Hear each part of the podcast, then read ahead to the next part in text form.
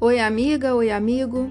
A leitura bíblica de hoje está no livro de Lucas, capítulo 19. Vem comigo? Tradução Nova Versão Internacional. Jesus entrou em Jericó e atravessava a cidade. Havia ali um homem rico chamado Zaqueu, chefe dos publicanos. Ele queria ver quem era Jesus, mas sendo de pequena estatura, não o conseguia por causa da multidão. Assim correu adiante e subiu numa figueira brava para vê-lo, pois Jesus ia passar por ali. Quando Jesus chegou àquele lugar, olhou para cima e lhe disse: Zaqueu, desça depressa, quero ficar em sua casa hoje. Então ele desceu rapidamente e o recebeu com alegria. Todo o povo viu isso e começou a se queixar. Ele se hospedou na casa de um pecador. Mas Zaqueu levantou-se e disse ao Senhor: Olha, Senhor, estou dando a metade dos meus bens aos pobres, e se de alguém extorquir alguma coisa, devolverei quatro vezes mais. Jesus lhe disse: Hoje houve salvação nesta casa, porque este homem também é filho de Abraão. Pois o filho do homem veio buscar e salvar o que estava perdido.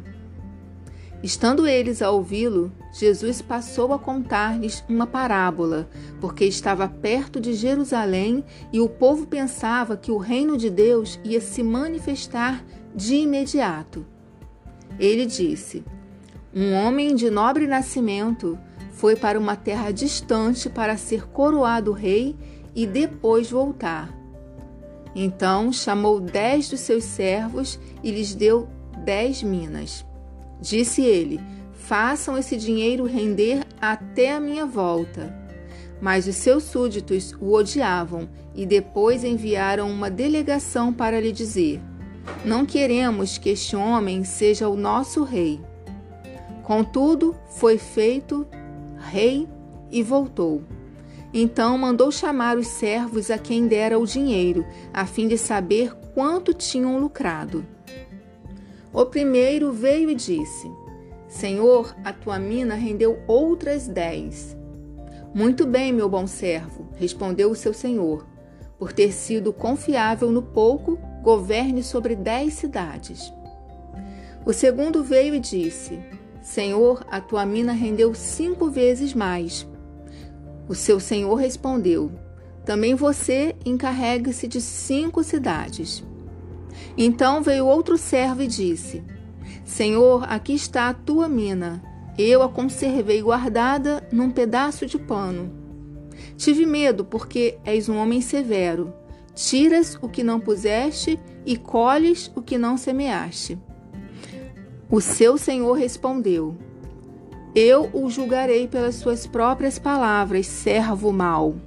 Você sabia que sou homem severo, que tiro o que não pus e colho o que não semeio. Então, por que não confiou o meu dinheiro ao banco? Assim, quando eu voltasse, o receberia com os juros.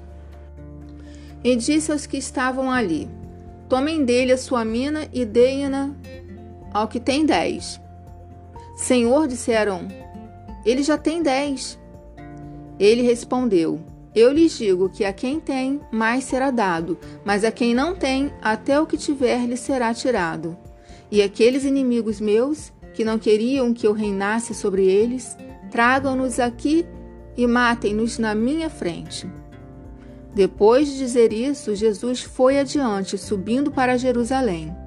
Ao aproximar-se de Bet-Fagé e de Betânia, no monte chamado das Oliveiras, enviou dois dos seus discípulos, dizendo-lhes: Vão ao povoado que está adiante, e ao entrarem encontrarão um jumentinho amarrado, no qual ninguém jamais montou. Desamarrem-no e tragam-no aqui. Se alguém lhes perguntar por que o estão desamarrando, digam-lhe: o Senhor precisa dele. Os que tinham sido enviados foram encontrar o um animal exatamente como ele lhes tinha dito. Quando estavam desamarrando o jumentinho, os seus donos lhes perguntaram: por que vocês estão desamarrando o jumentinho? Eles responderam: O Senhor precisa dele. Levaram-no a Jesus, lançaram seus mantos sobre o jumentinho e fizeram que Jesus montasse nele.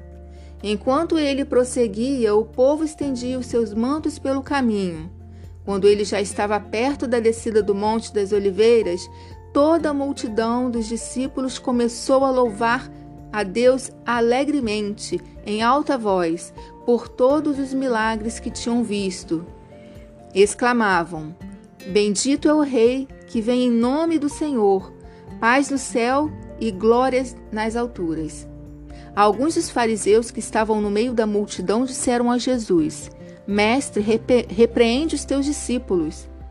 Eu lhes digo, respondeu ele: se eles se calarem, as pedras clamarão. Quando se aproximou e viu a cidade, Jesus chorou sobre ela e disse: Se você compreendesse nesse dia, sim, você também, o que traz a paz.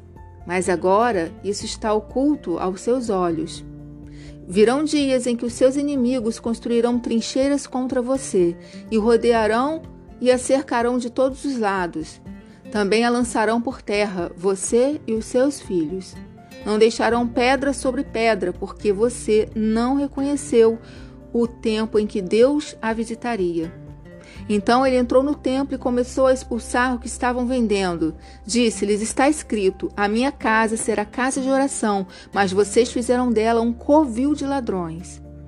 Todos os dias ele ensinava no templo, mas os chefes dos sacerdotes, os mestres da lei e os líderes do povo procuravam matá-lo. Todavia, não conseguiam encontrar uma forma de fazê-lo, porque todo o povo estava fascinado pelas suas palavras.